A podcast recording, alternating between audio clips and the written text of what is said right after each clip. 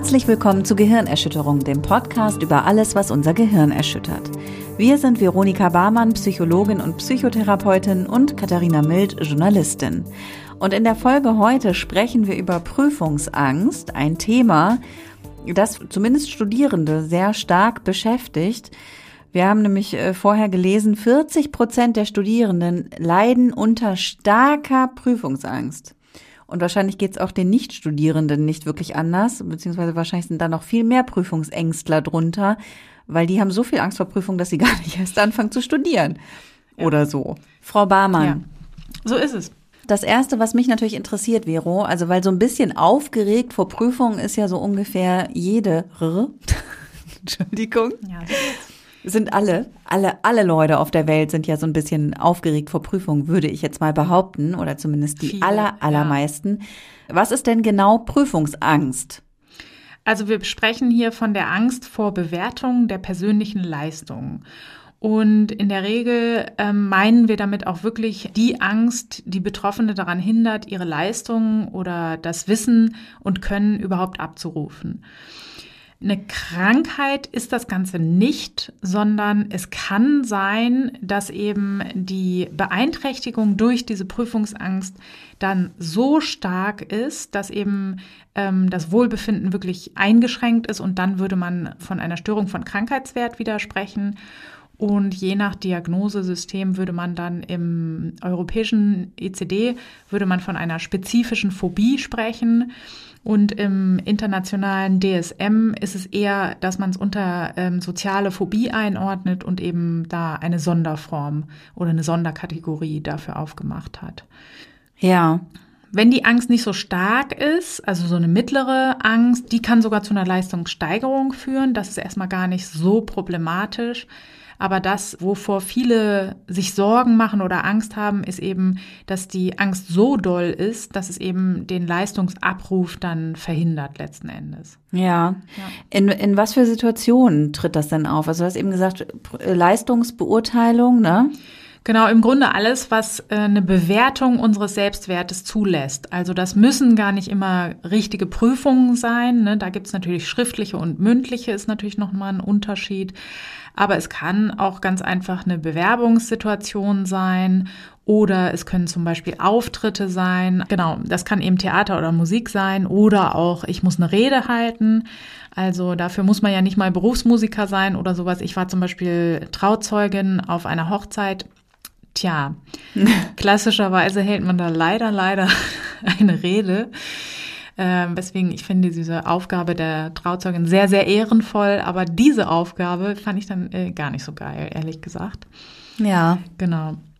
Es kann, kann ich verstehen. Ja, es kann sogar auch manchmal sein, dass es gar nicht tatsächlich um eine relevante Leistungsbewertung geht, sondern es reicht manchmal auch, dass man ein Gespräch hat mit Menschen, die man eben für Koryphäen hält. Mhm. Genau, sportliche Wettkämpfe gehören natürlich dazu oder es kann auch sogar einfach sein, dass man Diskussionen, wenn man da einen Redebeitrag hat oder so, ja, klassische Sache ist ja auch immer Elternabende, vielleicht kennst du es, die berühmte Vorstellungsrunde. Ja. Mögen ja auch immer viele Leute sehr. Genau ja, das alles kann sozusagen da mit reinspielen. Solche Situationen können dann eben, wenn wir da uns Sorgen machen, auch sehr, sehr belastend werden. Und es geht dann tatsächlich immer um diese Angst, also es ist ja im Prinzip dann auch so eine soziale Angst, ne? weil man hat mhm. Angst vor der schlechten Bewertung, davor, dass man irgendwie sich vielleicht auch blamiert, in eine peinliche Situation kommt, oder? Ja, das ist ganz häufig so ein Beweggrund. Ne? Das, deswegen finden ja auch viele mündliche Prüfungen viel schlimmer als schriftliche. Ich finde das auch ganz nachvollziehbar, weil ein leeres Blatt abgeben ist zwar auch irgendwie jetzt kein nicht cool, aber da kann man ja irgendwie weggehen, bis das mhm. dann auffliegt, während im mündlichen Prüfungen halt einfach nichts sagen. Ja, das ist natürlich auch immer so relativ peinlich. Mhm. Und ich kann mich da natürlich auch viel besser direkt blamieren quasi. Es kann aber auch sein, also das ist so ganz unterschiedlich. Es gibt auch Menschen, bei denen spielt die Scham vor anderen gar nicht so eine große Rolle, sondern da geht es wirklich um die eigenen Leistungsstandards. Also wenn zum Beispiel Scheitern einfach nicht vorgesehen ist. Und letzten Endes hast du aber recht, ne? auch das macht ja nur Sinn irgendwie in sozialen Bezügen Weil wenn ich jetzt äh, nur für, für mich alleine irgendwie was immer der Beste sein muss, also dafür muss ich ja mich schon mit anderen vergleichen irgendwie. Und deswegen sind es natürlich meistens soziale Ängste, die da eine große Rolle spielen, ja. Mhm. Ja, ich kenne das auch von mir tatsächlich, dass ich mündliche Prüfungen auch deutlich angsteinflößender finde als schriftliche. Glücklicherweise hatte ich in meinem Studium tatsächlich eine einzige mündliche Prüfung nur. Ach, krass. Die Abschluss, das Abschlusskolloquium. Ja gut, aber das ist dann ja auch, äh, ja, ist nicht unbedingt immer so ein Segen, ne? wenn du das dann gar nicht üben kannst. Ja, das stimmt. Es war auch echt, also es war doppelt schlimm, weil ich hatte auch noch, ich war frisch schwanger, hatte Oh. massive Schwangerschaftsübelkeit. Super, Musste ja. mit dem Zug nach Berlin fahren. In Berlin halt auch dann irgendwie bei einer Freundin untergekommen, irgendwie auf, auf dem Sofa und dann äh, zu dieser Prüfung hin und Oh Gott. Oh Gott, es war schon äh, ein bisschen Abenteuer, ja. Das fand ich auch nicht so geil, aber Ja. ich habe es überstanden. Aber da hast du wenigstens viele Gründe gehabt, die man auch zu, heranziehen kann, warum die Leistung vielleicht nicht so gut war. Das wiederum kann ein bisschen entlastend sein. Ja, das stimmt. Ja, hast du denn beim vor der Prüfung am meisten Angst, währenddessen oder oder beim Lernen, beim darauf vorbereiten? Äh, vor der Prüfung, direkt vorher. Es ist am okay. aller, aller schlimmsten. Ja. Ja. Ja. ja, das ist bei mir auch so. Ja? Auf jeden Fall. Ja, Hölle. Da bin ich auch mal sehr überzeugt davon, dass ich es doch nicht überleben werde. das ist echt mal recht erniedrigend. Ja, ich glaube tatsächlich auch, äh, von uns beiden bist du die deutlich prüfungsängstlichere als ich. Ja. Ich würde es mal behaupten. Aber es gibt doch bestimmt einen Test, den wir machen können, der das mal überprüft. Ja, können wir machen. Sehr gut. Mm, Es ist wieder ein äh, mittelmäßig seriöser Test. Wie? Wieder. Ja. Bis jetzt bist du doch nur mit super seriösen Tests um die Ecke gekommen. Nee, hatten wir nicht. Wo, wo war denn das? Ich weiß nicht, äh, da war auch eher so ein äh, Thema, was jetzt nicht wissenschaftlich bis zu Ende beleuchtet wird. Ach so, war das bei Borderline? Äh, Nee, das ist eigentlich Also, ein guter egal. Test gewesen. Gut, weißt du was, ich hole mir noch mal ganz schnell äh, einen Schluck zu trinken. Ja, bitte mach. So, auf die Plätze, fertig, los. So, liebe Katharina, wir kommen jetzt dazu, unsere Prüfungsangst subjektiv einzuschätzen. Prüfen Sie bitte, ob die folgenden Aussagen auf Sie zutreffen. Da können jetzt auch alle äh, da draußen natürlich mitmachen und sich auch mal einmal überprüfen. Und zwar zähl einfach mal, wie viele äh, Dinge du mit Ja beantworten würdest. Ich habe den Eindruck, dass ich vor bzw. in Bewertungssituationen aufgeregter als andere Menschen in der gleichen Situation bin. Ähm, ich habe, ich, ja, vielleicht ein bisschen. Ja. Also das würde ich schon relativ eindeutig bei mir mit Ja beantworten.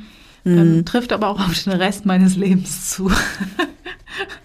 also ich würde das eigentlich bei allen Situationen sagen, dass ich aufgeregter bin als andere. Ja. Nun gut, nächstes Item. Ich habe den Eindruck, dass meine Reaktionen vor Bewertungssituationen so stark sind, dass sie, in, dass sie den Erfolg beeinträchtigen oder verhindern. Zum Beispiel schlechtere Leistungen in Prüfungen, nicht gut ankommen in sozialen Situationen, eigene Ideen in Gruppen nicht vertreten können. Da würde ich sagen, nein. Und du? Und du? Ja, ich bin da am Überlegen. Also ich habe ja auch schon sehr viel getan mit oder gegen meine Prüfungsangst. Und deswegen würde ich das heute auch nicht mehr sagen. Aber es gab auf jeden Fall Zeiten in meinem Leben, wo das definitiv sehr zugetroffen hat. So. Meine Angst hindert mich daran, mich gezielt auf kritische Situationen vorzubereiten. Zum Beispiel Konzentrationsprobleme beim Lernen vor Prüfungen. Nein. Ja, das bei mir auch nicht, weil ich halt immer so krankhaft rechtzeitig anfange, dass ich auch mir eine Woche vorher, wenn ich mir dann richtig in die Hosen mache, auch nicht mehr so viel lernen brauche, ehrlich gesagt. Ja. Ja. Aus Angst vermeide ich die kritischen Situationen, verschiebe Prüfungen, bewerbe mich erst gar nicht, gehe nicht mehr auf Partys und so weiter. Nee. Ja, das bei mir auch nicht. Das habe ich immer, also das habe ich recht fix mitbekommen, dass wenn man das anfängt, das habe ich immer, da habe ich immer große Angst vor, größere Angst als vor allem anderen auf der Welt, dass ich denke, wenn ich da erstmal in diese Schleife reingerate, da komme ich ja nie wieder raus. So. Schlau von dir. Bisschen, ne? Äh, ich habe bemerkt, dass ich bestimmte kritische Situationen leichter bewältige, wenn ich Alkohol getrunken oder ein Beruhigungsmittel genommen habe. Nein. Ja, das ist so ein bisschen, weil tatsächlich äh, die Prüfungsangst ist äh, familiär auf jeden Fall äh, gehäuft bei uns. Und ich habe ähm, mit äh, meiner Großmutter immer darüber gesprochen, die auch wahnsinnig schreckliche Prüfungsangst hatte. Aber die hat ja so in den 20ern, 30ern studiert. In den 30ern eigentlich, glaube ich. Und die hat halt immer so Tabletten genommen. Ja. Die habe ich dann auch mal gegoogelt in der Verzweiflung, aber die sind gar nicht mehr erlaubt jetzt heutzutage. Ah ja. Die haben aber sehr, sehr gut geholfen, meinen sie. nee, da hatte ich genauso viel Angst wie vor dem Verschieben. Das war mir natürlich klar, wenn ich mir einen reinklatsche. Wobei bei Alkohol, muss ich sagen, hätte ich auch immer große Angst, dass ich dann zwar mich besser fühle, aber dass die Performance doch leidet. Also so ist Ja. es ja in der Regel. Ne? Ja. Also wenn man so betrunken denkt, man, ich habe ein geiles Gedicht erfunden, dann denkt man meistens so am nächsten Tag, ach nee, doch nicht. ja. Äh, Ist was dran. Ja. So, wenn ich an eine bevorstehende Bewertungssituation denke, bekomme ich Angst, dass dann meine Angst auftreten wird. Hm, nö. Ist schon Ja, okay. Ich weiß, dass sie kommt, aber ich Genau. komm, kann damit um. Genau, das ist auch so. Also macht jetzt keinen Bock. Ich freue mich da jetzt auch nicht drauf, aber ja, so ist es halt, ne? Also Ja. ich habe mich auch da äh, relativ resignierend mit abgefunden. Und letzte Frage. Ich erlebe meine Angst vor solchen Situationen als so belastend oder unangenehm, dass ich bereit bin, einige Zeit und Mühe aufzuwenden, um dieses unangenehme Gefühl mit seinen körperlichen Begleiterscheinungen zu verringern. Hä? Wie denn? Sag doch mal wie. Ja, das kommt jetzt, ne? Ach so. Das, das ist jetzt hier unsere Folge, werden wir ja einiges, einiges jetzt auftun, was man so machen kann. So. Und da wird jetzt erstmal gecheckt, äh, würdest du das denn überhaupt tun? Also, Also hat, so groß ist mein Leidensdruck, glaube ich, tatsächlich nicht unbedingt. ja, tatsächlich ist das ein bisschen, also das denken viele so. Einerseits, ach ja, das gehört ja dazu, ne? ist irgendwie nachvollziehbar bei 40 Prozent äh, der Studierenden, die es betrifft, ne, kann man das ja auch ruhig äußern und es werden ja viele auch sagen, ach ja, Mensch, kenne ich auch oder so. Auf der anderen Seite ist das aber auch immer dieses mangelnde Wissen wieder, dass man da was gegen tun kann, tatsächlich, ne? Weil das ist ja sehr gut behandelbar, ob das jetzt klinischen Leidensdruck macht oder einfach nur nervt. Also man kann da viele Techniken lernen, die das besser machen. Und oft sind wir da aber so ein bisschen in unserem Schicksal verhaftet und kommen gar nicht auf die Idee, wirklich was zu tun. Ja, ich denke halt auch immer so, ja, es gehört halt dazu. Aber vielleicht ist das auch Quatsch. Ich bin gespannt. Genau. Also kann man natürlich, man kommt auch irgendwie so durch, ne? aber in der Regel suchen Beratungsstellen, zum Beispiel gibt's ja an Universitäten, das wird in der Regel nur oder häufig erst aufgesucht, wenn wirklich ja quasi das Kind schon im Brunnen gefallen ist ne? und irgendwie, was weiß ich, die Prüfung schon dreimal verschoben und abgesagt oder das habe ich tatsächlich hier in Bremen relativ häufig behandelt, weil es da nach der alten Studienordnung war es an der Bremer Universität möglich, ein komplettes Studium fertig zu machen und alle Prüfungen ans Ende zu schieben. Mhm. Das ist natürlich der Untergang, ne? Ja. Würde ich auch denken. Ja, ja, vor allen Dingen, dann hast du auch keine Zeit mehr, dann hat man halt den Zeitdruck gehabt und man hat dann halt seit sechs Jahren keine Prüfung mehr gehabt oder was. Und äh, man wusste dann ja auch so, naja gut, ich habe es jetzt halt auch fertig studiert, ich kann jetzt auch nicht sagen, dann fange ich doch nochmal was anderes von vorne an.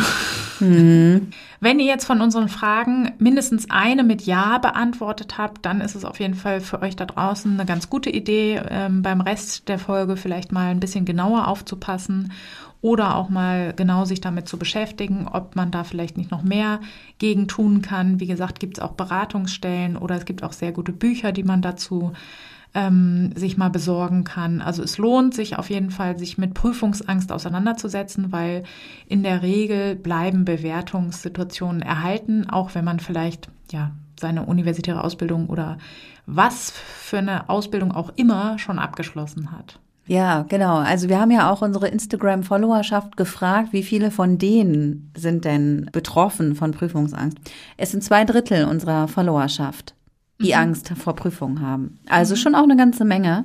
Und wir haben auch gefragt, wann es bei denen denn losgegangen ist. Wann ist diese Angst das erste Mal aufgetreten? Und das ist sehr unterschiedlich tatsächlich. Bei einigen wirklich erst im Studium, bei anderen aber auch schon sehr früh in der Kindheit, also in der Schule oft. Äh, viele haben gesagt, sehr viele haben gesagt in der Grundschule, einige dann auch gesagt, ja, ja ab der fünften Klasse, ab dem Gymnasium oder auch ab der zehnten Klasse. In der Pubertät ging es bei einigen auch los. Und vereinzelt auch mit der Führerscheinprüfung. Da kannst du ja sicherlich auch ein Lied von singen. Ja, schön war es nicht, ja. Und bei einer, die uns geschrieben hat, ist das losgegangen äh, nachdem sie zweimal durch eine Prüfung gefallen ist. Das ist natürlich auch ein, in Anführungsstrichen, guter Grund. Ja. Ich glaube, was man hier so ganz deutlich sehen kann, es gibt verschiedene Entstehungsfaktoren. Und das eine ist so ein bisschen die beigemessene Bedeutung von Prüfungen, was ja sehr stark mit den Leistungsmotiven zusammenhängt. Und ich glaube, wenn die eben früh erlernt wurden, dann ist das so dieses, ne, war schon in der Grundschule irgendwie so. Und der andere Grund, Prüfungsangst zu entwickeln, kann, können eben schlechte Erfahrungen sein. Und das ist dann wahrscheinlich eher der Teil der Followerschaft, wo es eben später einsetzt. Ne? Und wo, ja, wie beim letzten Jahr auch ganz konkret benannt werden kann, die und die Prüfungen ähm, haben halt nicht geklappt. Und das sind natürlich sehr unangenehme Ereignisse, die sowas natürlich extrem fördern können. Ja, genau, da sind wir jetzt, sind wir jetzt schon mitten so in den Auslösern drin. Genau. Das ist nämlich auch, ja, wäre auch noch eine Frage. Also was gibt's für Gründe da, dafür, dass man das entwickelt? Ja, also bei mir waren es tatsächlich schlechte Erfahrungen. Also früher hatte ich das gar nicht so stark. Also ich erinnere mich nämlich noch, also diese Führerscheinprüfung, die hat jetzt auf jeden Fall nicht äh, dazu beigetragen, mich, dass ich mich selbst kompetent gefühlt habe in solchen Situationen. Aber ich weiß noch, die mündliche Abitursprüfung, das war eigentlich noch kein Problem. Also war ich jetzt auch Krass. natürlich ein bisschen aufgeregt oder so, ne? Aber ähm, da war ich mir auch sicher, dass ich das trotzdem irgendwie gut machen kann. Und so richtig schrecklich ist es eigentlich erst geworden in meinem ersten Studium, weil da hatte ich zwei Prüfungen, die nicht so gut gelaufen sind tatsächlich. Mhm. Und zwar in der einen, das war die Histologieprüfung, das werde ich auch nie vergessen. Da hatten wir irgendwie 160 so Schnittpräparate von irgendwelchen Geweben und die musst du dann halt, ja, da musst du halt sozusagen die Fakten dazu lernen was das da, was du da halt siehst und was das Gewebe macht und sowas alles. Ich fand's mega spannend, ich habe es echt geliebt. Aber es ist natürlich so, äh, die Prüfung steht und fällt natürlich damit, was für ein Präparat du da erwischst, so, ne? Und es gab halt welche, die konntest du sehr leicht unterscheiden und es gab halt andere, die du im Grunde nur auseinanderhalten konntest, wenn du äh, das ähnliche Präparat daneben liegen hattest. Die Prüfung bestand aber daraus, dass du halt aus dem riesigen Kasten halt dann da so auch noch selber ziehen durftest, was schon wirklich kein schöner äh, Akt war. Mhm. Und dann habe ich natürlich ein Präparat gezogen, wo so eine von zwei bescheuerten Drüsen drauf waren. Irgendwie so eine Unterzungendrüse und eine rechts davon gelegene Drüse. Und ich wusste, genau, ich habe es raufgelegt aufs Mikroskop und wusste so, kacke. Ich habe jetzt das andere halt nicht und deswegen kann ich jetzt nur raten im Grunde. Mhm. Und dann saß ich da schon so mega am Schwitzen und habe halt gedacht, Kacke, was mache ich denn jetzt?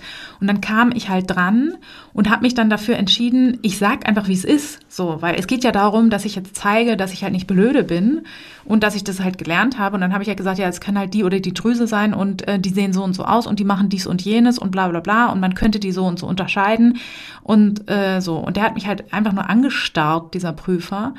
Und dann meinte er irgendwann so, ja, wir sind hier nicht bei Wetten das. Ach so. So, und da war ich halt schon so, äh, okay. Und dann bellte er halt so, dass wir nicht bei Wetten das sind und ähm, meinte halt, ich sollte mich jetzt entscheiden. Und dann habe ich halt gesagt, naja gut, was ist das jetzt? Dann habe ich halt 50-50 und habe halt eins geraten. Und dann hat er einfach den nächsten geprüft und den nächsten und dann wieder die erste. Mhm. Und das war halt so, das werde ich nie vergessen, weil ich von mir aus dann irgendwann sagen musste, ja, entschuldigen Sie, warum stellen Sie mir denn gar keine Frage mehr? Und dann meinte er so richtig herablassend, Sie sind seit einer halben Stunde durchgefallen. Ich weiß auch nicht, warum Sie hier noch sitzen. Oh, krass. Hammerkacke, ne? Wenn ich das jetzt nochmal so überdenke, wie beschissen da. Auch heute würde ich da einfach hingehen, mich beschweren und sagen, ey, Alter, ey, auch wenn ich hier durchfalle, ist es doch irgendwie respektvoll, wenn mir das einer mitteilt, wenigstens. Mhm. Naja, das hat mich auf jeden Fall sehr, sehr stark verunsichert, dieses Erlebnis. Und ich war dann halt auch einfach durchgefallen. Und das waren jetzt nicht so Prüfungen, die du jede Woche wiederholen konntest, sondern ich wusste dann halt, ja gut, das kann ich halt nächstes Jahr nochmal machen. Ne? Mhm. Also das war schon sehr, sehr ärgerlich. Und ich bin dann da so rausgetaumelt und wusste eigentlich gar nicht so, was ist denn da jetzt passiert irgendwie? Weil ich hatte halt mega viel gelernt und ich habe ja auch voll Bock. Ich habe das geliebt so, ne? Also wenn man was nicht mag, dann finde ich, ist es irgendwie noch nachvollziehbarer. Aber naja, so war es halt. Ja, und das nächste war dann die Anatomieprüfung. Ja. Und das war dann das große Finale und Desaster.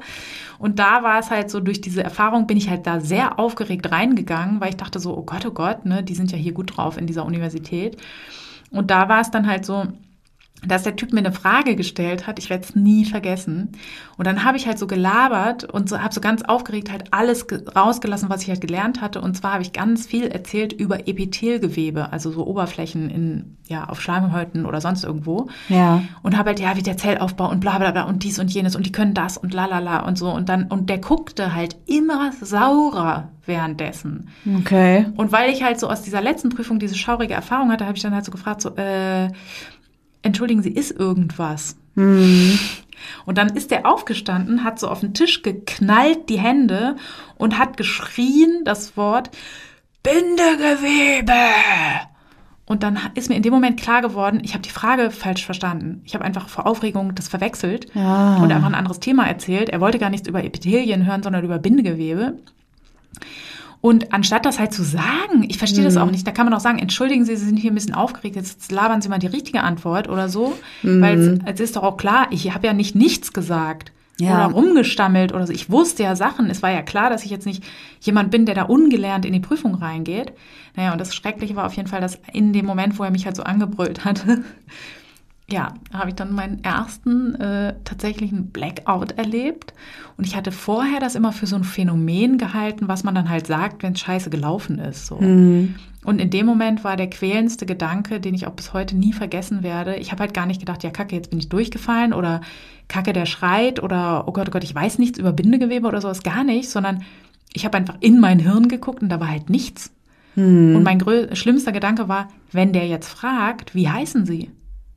Dann kann ich das einfach nicht beantworten. Ich kann leider meinen Namen gerade nicht. Und das fand ich echt so, das fand ich so schockierend, wie, wie mein eigenes Gehirn mich so im Stich lassen kann irgendwie, dass ich dann, ja, ich habe dann gar nichts mehr gesagt. Ich habe dann gestammelt, so kann ich bitte kurz nachdenken, weil ich dachte so, okay, das muss ja reversibel sein, so, ne? Ich werde ja nicht für immer jetzt mein, mein gesamtes Gehirn verloren haben. Und ich wusste schon so, ich muss jetzt irgendwie durchatmen oder irgendwie wieder klarkommen. Ja. Und da meinte er so raus. Was war denn das für eine Uni? Oh mein Gott. Äh, das war die Universität Rostock. ah ja. Äh, ja, und äh, Scheint sehr empfehlenswert zu ja, sein. 1999. Und ja, also tatsächlich inhaltlich fand ich es ganz, ganz toll. Das war auf jeden Fall das absolut richtige Studium für mich. Aber so die Art und Weise der didaktischen Präsentation, sage ich mal im Großen und Ganzen, da war ich doch an vielen Stellen nicht ganz einverstanden. Unter anderem halt dieses. Ne? Ja, heftig. Und tatsächlich die dort erworbene Angst, was tatsächlich auch mit Konditionierungsprozessen schlicht zu tun hat, ne, dass man sozusagen in dieser Situation, das war halt sehr unangenehm und stark aversive Ereignisse, die lernen wir halt stark. Ne? In der freien Wildbahn sollen wir natürlich wissen, ach gut, in der Höhle steckt halt der Säbelzahntiger oder so. Das lernen wir halt sehr gut und ähm, ja, seitdem, das bin ich halt auch tatsächlich nicht mehr losgeworden. So, also Jetzt schreit mich halt auch keiner mehr an, beziehungsweise heute wäre das auch, ne? Also ganz ehrlich, ey, ich würde da super Rabatz machen, ne? Wenn mich halt einer in der Prüfung anbrüllt. Also, Ja, zu Recht. Also unfassbar. ja, ja. Ja, genau. Aber ähm, das passiert zwar nicht mehr, aber mein Körper rechnet trotzdem noch mit allem. Ja. Genau, jetzt hast du auch dieses Phänomen Blackout angesprochen. Also das ist tatsächlich was, das gibt's, dass man dann in so einer Situation auch plötzlich einfach gar nichts mehr weiß. Ja, das ist quasi so das Ende des Kontinuums, sage ich mal. Ne? Also es fängt vielleicht damit an, dass die Vorbereitung schon nicht so schön ist, weil ich viele körperliche Symptome habe. Das kann sein Appetitlosigkeit, das ist natürlich ein Problem. Ne? Wenn ich nichts mehr essen kann, dann kann ich auch nicht sehr gut lernen. Schlafstörungen bringen mich meistens auch nicht dazu, dass meine Konzentrationsfähigkeit besser wird. An sich äh, treten dann natürlich Probleme beim Lernen auf, ne? weil ich mich nicht mehr konzentrieren kann, Angstgedanken habe äh, körperliche Symptome wie Zittern, Schwitzen, Rot werden und so weiter. Ähm, das kann dabei auftreten. Und das kann sozusagen im Kopf schon für großes Durcheinander sorgen. Also das kennt man ja, also da kennen viele, dass man dann so in der Prüfung alles durcheinander wirft plötzlich ne, und so relativ unstrukturiert und wild irgendwie die Fakten präsentiert. Ja, und der Gipfel ist dann quasi so ein Blackout, wo halt gar nichts mehr drin ist. Und gibt's da eine Chance, es wieder zu beenden in dem Moment? Ja, also das wäre die Chance gewesen, ne, da mal durchzuatmen oder so. Ne? Also ich würde heute würde ich immer ähm, dazu raten, das klar zu kommunizieren. Ne? Also ich habe in dem Moment habe ich mich ja auch, ich meine, der Macker hat mich halt angebrüllt, da habe ich mich halt mhm. auch nichts mehr getraut. Ich hätte normalerweise heute würde ich halt sagen, entschuldigen Sie, ich habe gerade einen Blackout, ich kann gerade nicht auf mein Wissen zugreifen. Ich habe auf jeden Fall gelernt, können Sie irgendwie mir mal fünf Minuten geben? Also jeder ja. normal denkende Professor an irgendwie an der Universität hätten, würde das, glaube ich, machen. Also ich habe danach auch nie wieder so Prüfer gehabt, ne? Sondern ja. eigentlich immer, das ist ja immer ein wertschätzendes Gespräch oder äh, so, wo man auch sagt, na klar, gehen Sie kurz durchatmen oder was, ne?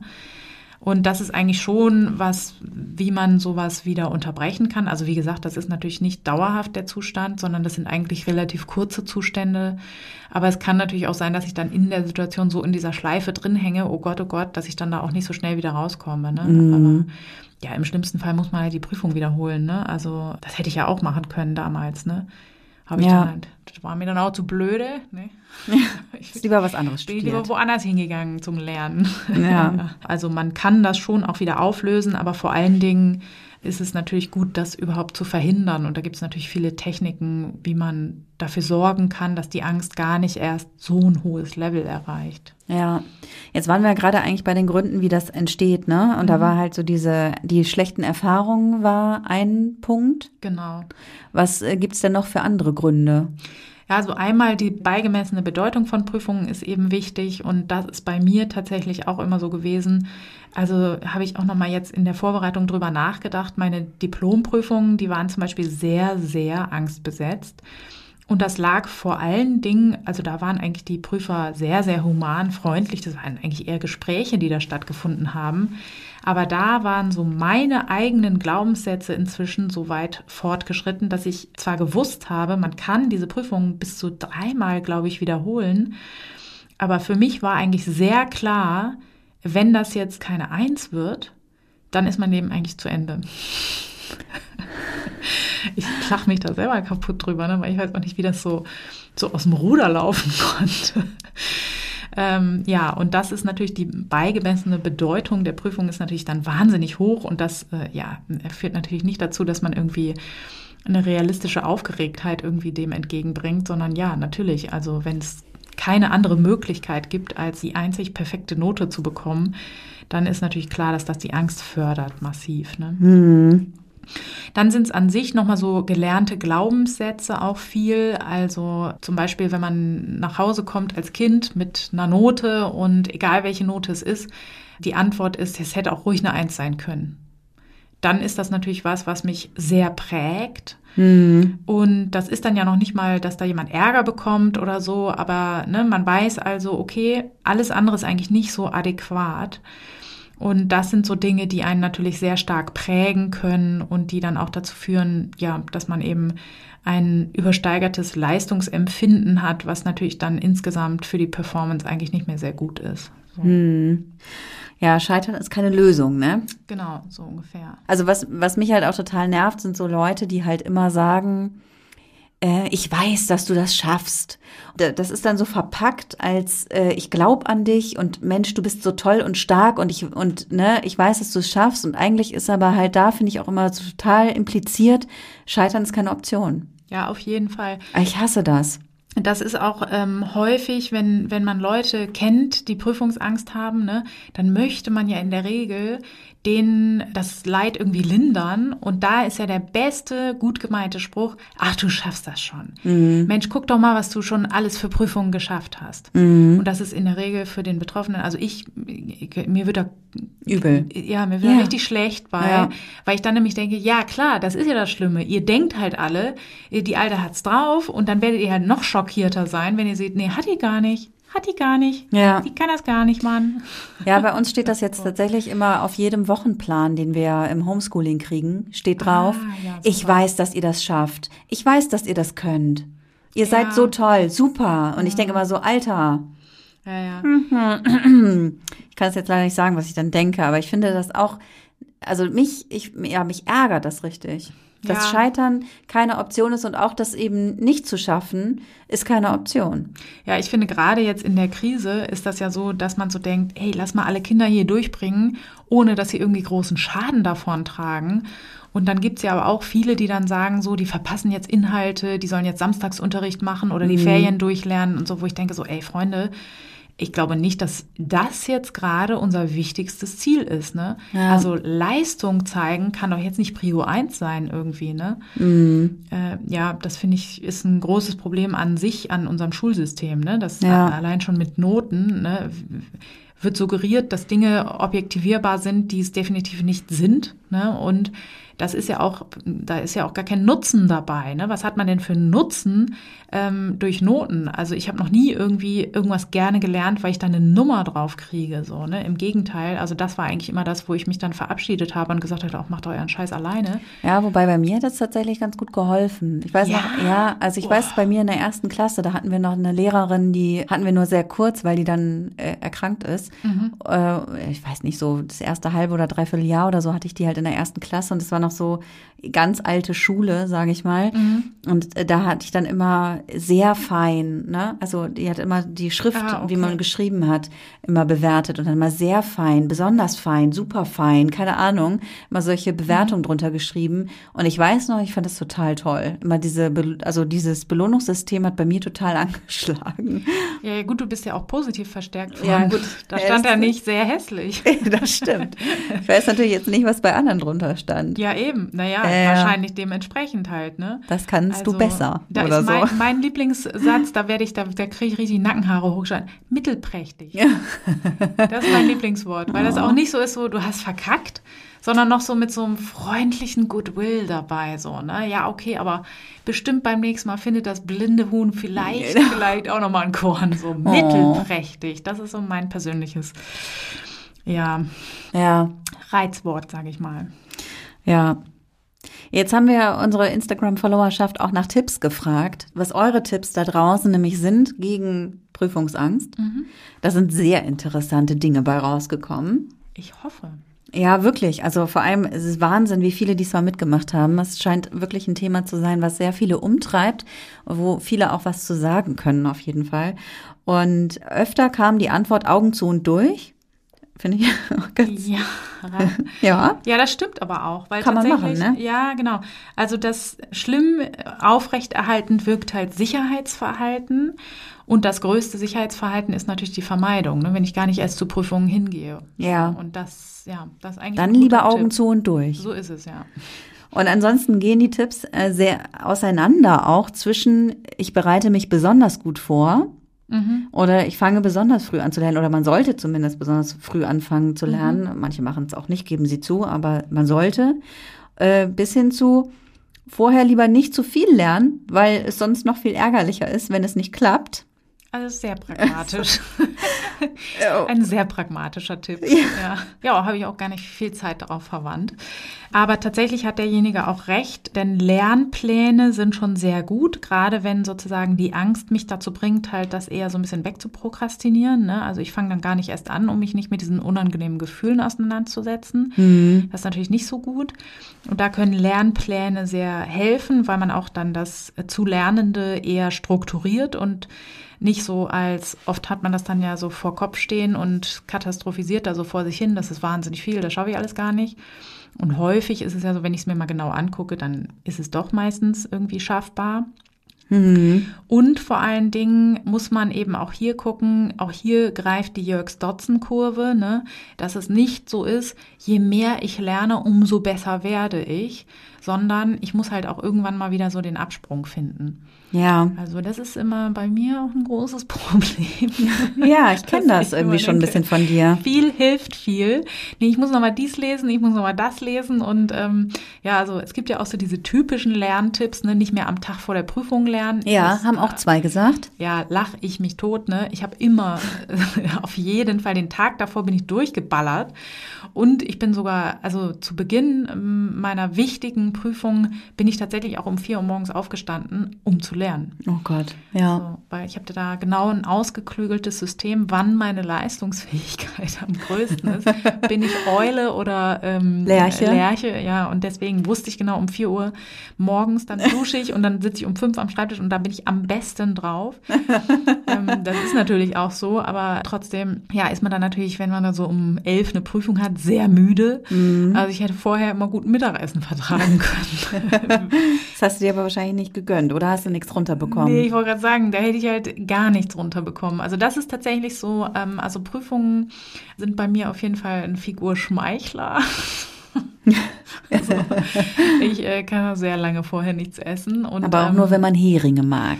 Ja, genau. Und hinterher vor allen Dingen, ähm, das ist bei mir dann auch nur von kurzer Dauer, Gott sei Dank, weil hinterher habe ich dann auch bestimmt ein, zwei Wochen äh, wahnsinnigen Appetit. Mhm. Also da habe ich immer das Gefühl, dass ich alle Energie wieder reinholen muss. Ja, immerhin, ne? Sonst, wie, Ja. wie hätte ich sonst bitte am Ende meines Studiums ausgesehen? Wie ein, Ein sehr dünner Hering. Desaster wäre das geworden. Ja. Ja, genau. Nee, deswegen, ähm, man muss schon gucken, dass man sozusagen das Lernen, wenn man das nicht gut einschätzen kann, ist das auch ein guter Tipp, sich an jemanden zu wenden, der vielleicht eine ähnliche Prüfung macht und sich dann an dem zu orientieren, der vielleicht weniger Angst hat. Weil also bei mir ist es so, ich denke halt einfach, werde durchfallen, wenn ich nicht bis zur Sekunde vor der Prüfung irgendwie noch Wissen in mich hineinstopfe, was natürlich Quark ist. Ne? Und deswegen, da ist es natürlich viel sinnvoller, vielleicht ein paar andere äh, Maßnahmen zu ergreifen, um die, ja, um die Aufregung nach unten zu bringen oder so. Ja, dann gibt's noch so ein paar Tipps in Richtung Atem- und Entspannungstechniken anwenden, sich schöne Gedanken machen, sich ein bisschen ablenken. Ja. Lieblingsklamotten anziehen und gut vorbereiten ist auch ein Tipp. Da kannst du doch auch ein Lied von singen, Vero. Lieblingsklamotten, da klingelt Ja. irgendwas bei mir. genau. Ja, ich habe leider so im Laufe der äh, Diplomprüfung, das waren glaube ich sechs oder sieben, habe ich leider so immer mehr äh, Aberglaube entwickelt. Und am Anfang war es dann halt nur, dass ich irgendwie, ja, ich habe natürlich vorher geguckt, was ziehe ich an zur Prüfung. Ich muss mich wohlfühlen. Es muss aber auch irgendwie respektvoll den Prüfern gegenüber sein. Ich kann ja jetzt nicht in Jogginghose anlatschen. Darf es jetzt aber auch nicht zu überkandidelt sein. Ne? Also ich will ja nicht da mit Schlips und Kragen reinlatschen. Und äh, ja, da habe ich dann sehr genau ausgewählt, was ich anziehe. Und ich glaube, weil ich dem so eine hohe Bedeutung beigemessen habe, habe ich dann natürlich hinterher nicht attribuiert, oh, ich bin vielleicht gar nicht so blöd, deswegen habe ich bestanden, sondern ich habe natürlich gedacht, das wäre bestimmt gut gewesen. das wäre auf jeden Fall besser gewesen, weil ich habe attribuiert, es war der Pullover. Und das war dann halt, ähm, einer, unserer, einer unserer Hörer wird sich jetzt schon wegschmeißen, weil er nämlich den Pullover kennt. Und äh, ich weiß nicht, es war auch immer so ein bisschen, ich glaube, er dachte auch nicht, dass es ein Pullover ist, sondern eher ein Bartvorleger. Weil es war so ein sehr, ja, zu Beginn der Prüfung war er noch fast modern. Bei der letzten Prüfung war er dann auf jeden Fall definitely nicht mehr das, was auf den Laufstegen hin und her gelaufen ist. Ähm, naja, er war dann sehr, aber es, es ging nicht anders. Ich musste den halt anziehen. Oder ähm, schlimm war auch, als die Prüfung dann mal so bei 36 Grad stattgefunden hat, musste ich natürlich auch meinen Prüfungspullover anziehen. Was so ein dicker, flauschiger, ich werde es auch nie vergessen, darf ich, dürfen wir Werbung machen. Ist auf jeden Fall eher eine Anti-Werbung ja auch, aber es war so ein Miss 60 Pullover. Ich weiß gar nicht, ob es Miss 60 überhaupt noch Ja, gibt. Wahrscheinlich nicht. Ich, also ich kann es mir nicht vorstellen. Ähm, ich sag mal so die Hüfthosen, obwohl die kommen ja jetzt wieder, ne? Ja, Äh, naja, aber es war auf jeden Fall so ein flauschiger, aus 100% Polyester bestehender Plastikpullover in schwarz. Und ähm, ja, den habe ich dann halt auch bei brütender Hitze angezogen, weil es ging ja nicht ohne den in die Prüfung zu gehen. Mhm. Und tatsächlich, das ist jetzt nicht das Allerschlimmste, sondern zu diesem Pullover gesellten sich dann halt immer mehr Dinge, an denen es angeblich gelegen hat. Weswegen ich tatsächlich in der letzten Prüfung die erniedrigende Aufgabe hatte, alle meine Glücksbringer mitzunehmen, was inzwischen dann leider eine sehr große Muschel war, die mir meine Schwester geschenkt hatte. Äh, dann war es ein Dollarschein. Natürlich nicht zu vergessen die Glücksunterhose mit dem Puma drauf. also, also sehr 2000er belastet alles. Ja, und dann musste ich auch noch gewisse Sachen machen und so. Das war richtig furchtbar. Das grenzt ja schon an Zwangsstörung. Ja, du sagst es, auf jeden Fall. Ich weiß noch, zur letzten Prüfung hat mich auch tatsächlich meine Schwester begleitet und ich habe ihr dann so gesagt, ja, okay, du musst jetzt da vorne eine Karte ziehen beim Busfahrer. Ich kann dir da jetzt nicht helfen, weil ich muss hinten rein durch meine Glückstür. ist klar. Also ich bin sehr, sehr froh, dass das Studium dann halt einfach irgendwann zu Ende war, weil ich, ich schwöre dir, am Ende hätte ich einen Bollerwagen mitnehmen müssen. also ich hatte schon wirklich eine sehr große Tasche dabei ja, wo eigentlich nur noch irgendwelcher Quatsch drin war. Ja. Wie ist es denn, wenn wir jetzt gemeinsam einen Podcast aufnehmen? Musst du da auch irgendwas bestimmtes Glücksmäßiges anziehen oder mitnehmen? Nee, ich habe mir das wirklich danach abgewöhnt. abgewöhnt. Und zwar richtig so, oh Gott, da will ich nie wieder reingeraten. Also mit der ja. letzten Prüfung habe ich auch ganz aktiv gesagt, so, ich werde zu keiner Prüfung mehr irgendwas Besonderes äh, machen oder anziehen, weil das war halt voll die Bürde wirklich. Ne? Also was glaubst du, was ich gemacht habe, wenn der Pullover nicht sauber war? da hätte, ich mich, hätte ich mich krank gemeldet, ey. so, oder was weiß ich was. Ich hätte ihn nass angezogen, um ihn, wenn ich ihn vorher ja. noch gewaschen hätte. Und das ist ja wirklich, das geht nicht. Also das war mir schon auch damals klar, dass das irgendwie nicht ganz günstig ist. Ja, dass ich da nicht so ganz sauber ticke, ne? Ja. Wie man so schön sagt. Eine hat uns auch geschrieben, das finde ich eigentlich auch eine ganz, ganz schöne Idee als Tipp so. Mhm. Äh, atmen und mir sagen, was ich im Leben schon gemeistert habe und dass das nur eine pimpfige Prüfung ist. Ja, ich finde find das, das irgendwie Wort ganz pimpfige Prüfung ganz schön.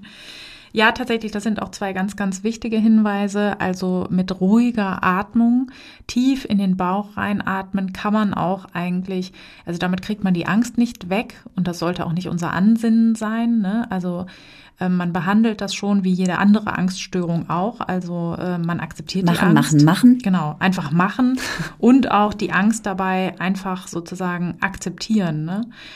Tatsächlich ist es so, äh, wichtig ist schon das Wissen darüber, dass Angst in der Regel eigentlich nicht dazu führt, dass wir Blackouts haben sondern in der Regel führen die Gedanken über die Angst, ne, oh, ich werde jetzt hier versagen, das führt dazu, dass wir einen Blackout haben, weil das natürlich unsere kognitive Aufmerksamkeit braucht. So. Mhm. Also tatsächlich ist es auch so, ich, hat, ich hatte ja meinen Blackout nicht, weil ich so Angst hatte, sondern weil ich einfach in dem Moment mich wahnsinnig erschrocken habe. Ne? Also das muss man auch sagen. Also ich hatte danach das ja auch nie wieder. So. In der Regel ähm, braucht es mehr als die nackte Angst, dass wir alles vergessen quasi. Und die Taktik, dass man weiß, okay, die Angst gehört dazu und die wird jetzt nicht dazu führen, automatisch, dass ich hier total versage, das kann schon sehr hilfreich sein. Und deswegen sich sagen, okay, ich atme der Angst nicht entsprechend, also diese hohe, flache Atmung, als wenn wir irgendwie gerade im Graben liegen und äh, kein Geräusch machen dürfen, weil der Fuchs gleich kommt. Ne? Ähm, das ist natürlich nicht so gut, sondern tief in den Bauch reinatmen. Es gibt auch verschiedene Atemtechniken, ne? also dass ich zum Beispiel meine Atemzüge zähle oder dass ich ganz, ganz tief einatme, so tief ich kann und dann vollständig wieder ausatme, wenn ich das drei, vier Mal mache. Das ist auch eine gute Sache. Oder ich kann zum Beispiel auch zählen beim Atmen, dass ich wirklich vier Sekunden langsam einatme und mir auch dann die Zeit nehme, genauso lange auszuatmen. Das sind alles Dinge, die schon in der Akutsituation auch einen beruhigenden Effekt haben können. Aber insgesamt geht es natürlich darum zu akzeptieren, dass diese Angst da ist und die Situation halt trotzdem zu machen. Das ist das Allerwichtigste. Ja, was kann ich denn auch tun, damit es langfristig besser wird? Also ich ahne schon, an meinem Selbstwert arbeiten oder sowas. Ja, das, nee. das wäre natürlich immer gut. Ist immer gut. Aber ne? also, ist, die, ist nicht die Top-Antwort. Was ist die Top-Antwort? Ja, so Selbstwert, das wäre so ein bisschen dieses ähm, ne, an den Leistungsstandards arbeiten. Das wäre für mich damals zum Beispiel gewesen, dass ich mir wirklich mal konkret überlege, äh, wenn ich jetzt eine 2 habe in der Prüfung, ist das dann vielleicht ein Grund irgendwie, dass das Leben irgendwie sinnlos geworden ist oder ist das vielleicht doch auch ganz großer Quatsch? Ne? Ja, also ich glaube letzteres. genau, das wäre halt ganz sinnvoll gewesen. Also Selbstwert, jetzt im wahrsten Sinne des Wortes, ist ja immer sehr ungünstig, wenn das an Leistung geknüpft ist. Ne?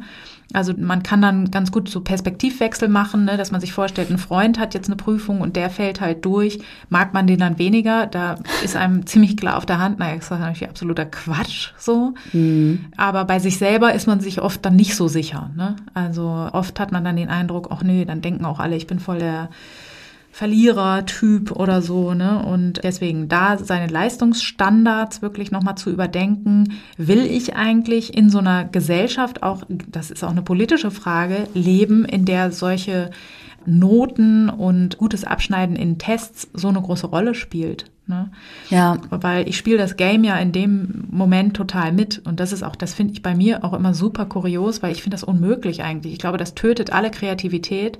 Allein schon, dass wir irgendwie so Arbeit mit Geld bezahlen, finde ich unmöglich. Warum ist denn jetzt eine Kinderkrankenschwester irgendwie weniger wert in dem, was sie tut, als irgendwie, was weiß ich, ein RWE-Topmanager oder was? Mhm. Und deswegen, ich, mir passen solche Sachen überhaupt nicht von meiner Einstellung her, aber ich spiele das Spiel natürlich mit, ne, weil ich will natürlich natürlich eine Eins in jeder Prüfung. Das ist ja auch total widersprüchlich und da lohnt es sich schon sehr, auch nochmal seine Standards zu überdenken, auch zu gucken, woher kommen die überhaupt, wo habe ich die gelernt und will ich das so weiterführen oder möchte ich nicht vielleicht eher, ja, mir meine eigenen machen? Man kann generell auch, gibt es Studien, die zeigen, dass wenn man sich überhaupt erstmal seine Ängste bewusst macht, zum Beispiel darüber, dass ich sie aufschreibe, das allein kann schon helfen, ne? mhm. weil das finde ich ist so dieses auch, ja, 40 Prozent aller Studierenden haben Prüfungsängste, jetzt irgendwie 60 Prozent aller unserer Follower. Aber wer von denen hat denn schon mal ein strukturiertes Programm dagegen durchlaufen? Ne? Also wir akzeptieren das eigentlich so als, ja, so wie das Wetter oder so. Und das ist eigentlich ungünstig, sondern da ist es, glaube ich, sinnvoller, sich mal damit zu befassen und zu sagen, okay, wie groß ist eigentlich meine Angst? Und sich auch klar zu machen, also da finde ich das zu Ende denken auch immer sehr gut. Ja, was passiert denn wirklich, wenn ich jetzt irgendeine Prüfung nicht schaffe? So, was ist denn dann? Weil wir haben ja oft dann so ganz unkonkrete Vorstellungen, ja, okay, dann, dann ist es wirklich ganz grausam, es wird wahnsinnig peinlich und all, dann ist alles ganz schlimm. Mhm. Und wenn man das aber mal konkret denkt, naja, wie peinlich ist denn das dann? Und für wie lange? Ne? Also, mhm. ja, so eine Prüfung dauert halt im Höchstfall irgendwie eine Stunde. Und wenn man jetzt richtig versagt, wird es auch wahrscheinlich nicht so lange dauern. Und das halt mal das Konkrete zu Ende denken kann auch sehr sinnvoll sein, einfach. Ja, Entspannungsverfahren erlernen ist auch noch eine gute Sache, die man machen kann. Also generell nicht jetzt sozusagen konkret in der Prüfung dann plötzlich ins autogene Training verfallen. das wäre nicht so günstig. Ja. Aber generell, um das äh, Anspannungslevel, insbesondere bei der Vorbereitungszeit, gut organisieren zu können. Sport ist total günstig. Das würde ich immer empfehlen, weil das all unser blödes Adrenalin und Cortisol und so weiter, was wir vielleicht gar nicht in dem Moment so dolle brauchen, einfach auch rausspült eher aus dem Körper. Genau, also das ist auch tatsächlich nicht nur langfristig ein guter äh, Tipp, sondern das ist auch wirklich, wenn man den Abend vor der Prüfung irgendwie denkt, man wird wahnsinnig, dann gerne irgendwelche Schuhe unterschnallen und rausrennen. Und ich sag nur die Botten an und los. Das habe ich irgendwo gesagt, ne? Das hast du in der Stressfolge gesagt. Ja, nee, eine Depression. Ach so, ja. Oh, glaube ich. Hilft Ach, weiß immer. ich auch nicht mehr. Du hilft immer, ne? Hilft immer. Stress, Botten an Depression, und los. Prüfungsangst, einfach los. Ja, weil immer so, ich kriege auch immer die Krise mit diese, diese Leute mit ihren komischen Gurten und hier so ein Trinkding und da ist so ein, ja, so, es, es laufen doch immer so well-equipped People rum, ja. wo ich immer denke so, ja, gut, ey, das kannst du natürlich haben beim Laufen, aber du kannst halt auch einfach losrennen. So, man braucht gar keine Stiefel dafür, also gar keine Schuhe oder was, ne? Ich kann auch barfuß laufen. Mhm. Und nee, deswegen habe ich das so enthusiastisch gesagt, weil halt ist egal. Ja.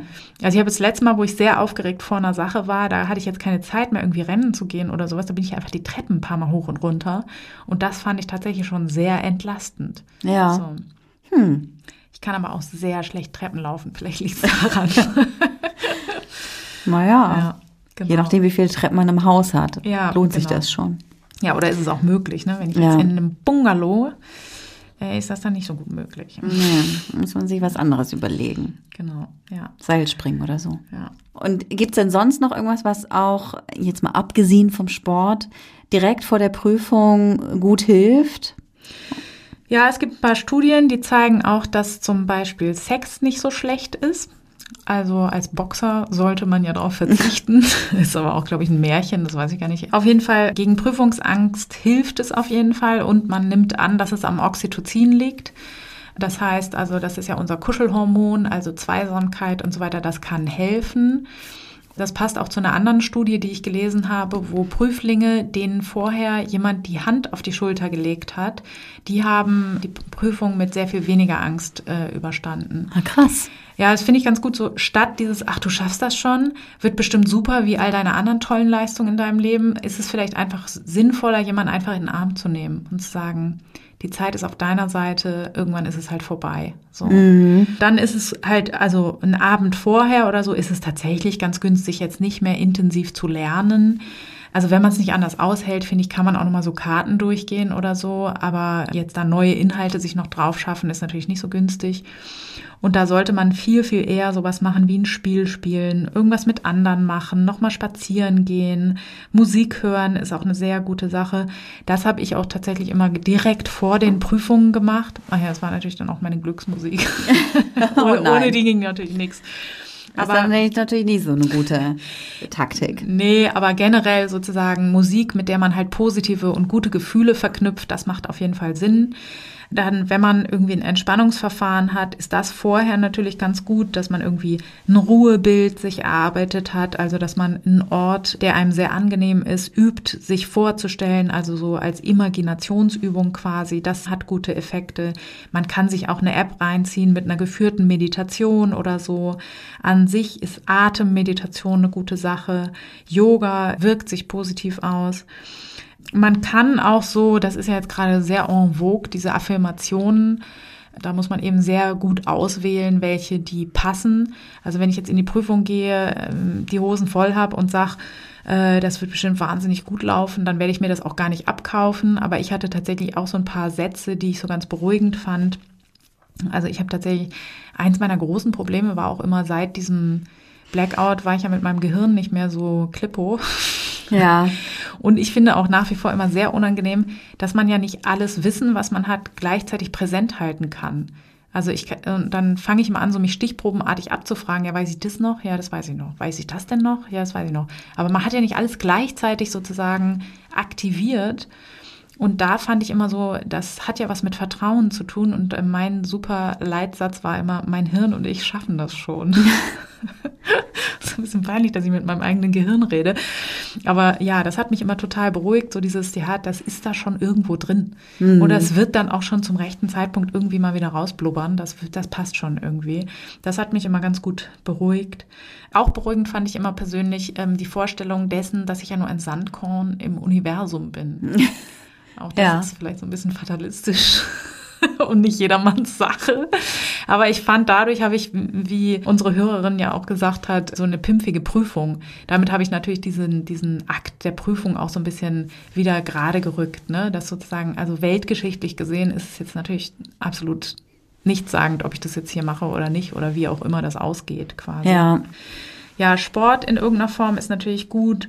Atemtechniken, ich glaube, das war's. Ich wiederhole mich, ne? Ja. Ja, okay, dann Bisschen. Äh, lassen wir das einfach mal. Genau, und wir haben ja auch, äh, wir haben halt tatsächlich heute auch einen kleinen Special Guest in unserem Podcast.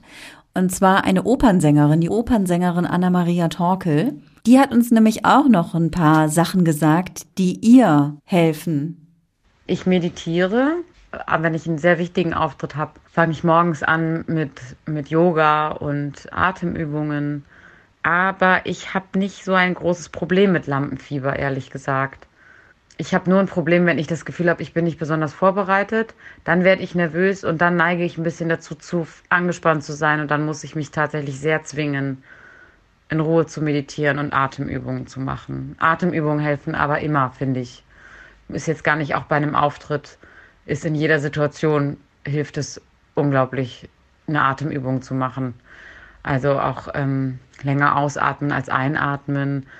Bei mir geht das dann auch noch, dass ich versuche einmal in die Brust zu atmen, in den oberen Bauch, dann nochmal ganz tief in den Bauch und in den Rücken atmen. Mm, da gibt es tatsächlich ein paar Yoga-Übungen, auch, auch durchs eine Nasenloch ein, durchs andere aus. Und wenn ich das so mache, dann ist auch Zeit vergangen, wo man sich einfach kopfmäßig abgelenkt hat. Das das tue ich, wenn ich merke, die Nervosität kommt hoch. Ja, also wir haben gehört, auch das sind eigentlich Tipps, die du ja auch schon eben so genannt hast, ne? Hauptsächlich so in Richtung Atemmeditation, Entspannung oder eben Sport machen. Ja, Ich fand hier nochmal die Arten der unterschiedlichen Atemübungen sehr spannend, weil tatsächlich das ist nochmal ein ganz eigenes Thema, wo man sich wirklich ganz tief reinbegeben kann. Es gibt ganz, ganz unterschiedliche Techniken des Atmens und das lohnt sich wirklich ganz viel dazu lernen drüber. Ja. Was gibt's denn für Dinge, die man nicht machen sollte? Also die echt richtig kontraproduktiv sind? Ja, das habe ich auch in meinem ersten Studiengang gelernt. Und zwar hatten wir da auch so einen ganz kleinen Kurs Psychologie und die Psychologin, die das unterrichtet hat, die hat dann so mal rumgefragt, dachte wahrscheinlich, das ist so ein catchy Aufhänger oder so. Ja, was machen Sie denn bei Prüfungsangst? Und ja, das häufigste, was genannt wurde, war die Einnahme von Beta-Blockern.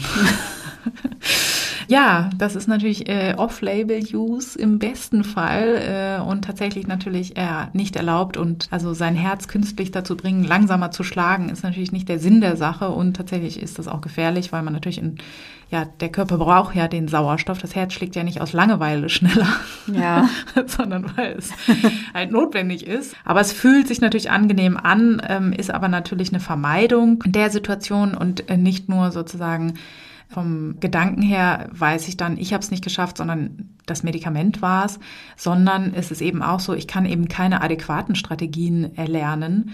Und deswegen ist das natürlich davon abzuraten. Dazu zählen aber auch nicht nur äh, dieses genannte Medikament, sondern auch sämtliche anderen beruhigenden Drogen. Ja. Also ich kenne auch Leute, die andere Dinge konsumieren vor Prüfungen und ich würde immer dringend davor abraten, weil natürlich die Dosierung man, bei Dingen, die man irgendwo, das verstehe ich sowieso mal nicht, Sachen, die ich auf der Straße kaufe.